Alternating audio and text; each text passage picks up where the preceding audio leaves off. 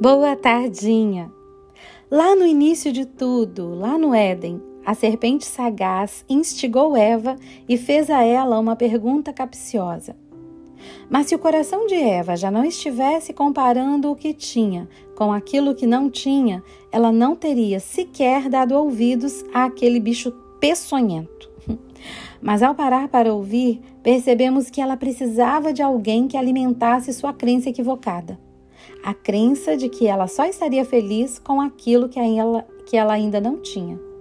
A verdade é que a voz da serpente encontrou eco no seu coração.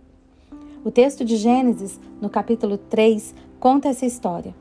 Deus fez um lindo jardim cheio de belas e frutíferas árvores. Mesmo assim, Eva ficou obcecada pela única árvore cujo fruto ela não poderia comer. A obsessão começou quando ela comparou o que tinha recebido de presente com a única coisa que ela não deveria ter. Essa comparação gerou nela descontentamento que logo transformou-se em ingratidão.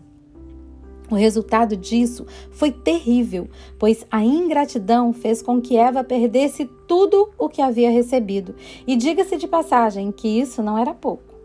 Ela perdeu todas as árvores frutíferas do jardim, perdeu o fruto da árvore da vida e até mesmo o próprio jardim. E perdeu muito mais do que isso.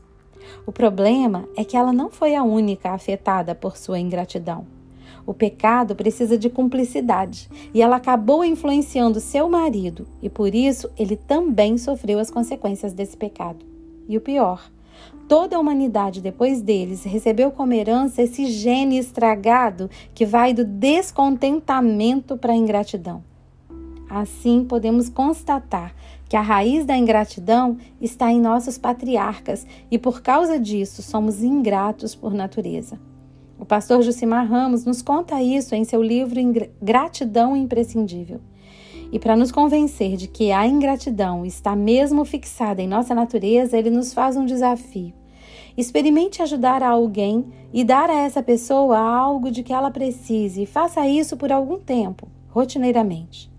Depois de algum tempo, essa pessoa começará a agir como se tivesse direito a esse favor e nem sequer agradecerá mais por ele. E o pior, se isso lhe faltar algum dia, ela se voltará contra você que de uma forma graciosa, lhe prestou esse favor como um presente.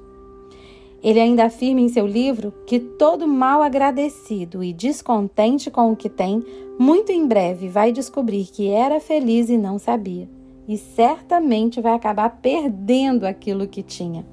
Mateus registra no capítulo 25 uma fala de Jesus que diz: Porque ao que tem lhe será dado, mas ao que não tem, até o que tem lhe será tirado. Então, hoje, mais uma vez, eu quero incentivar você a fazer a sua lista de gratidão.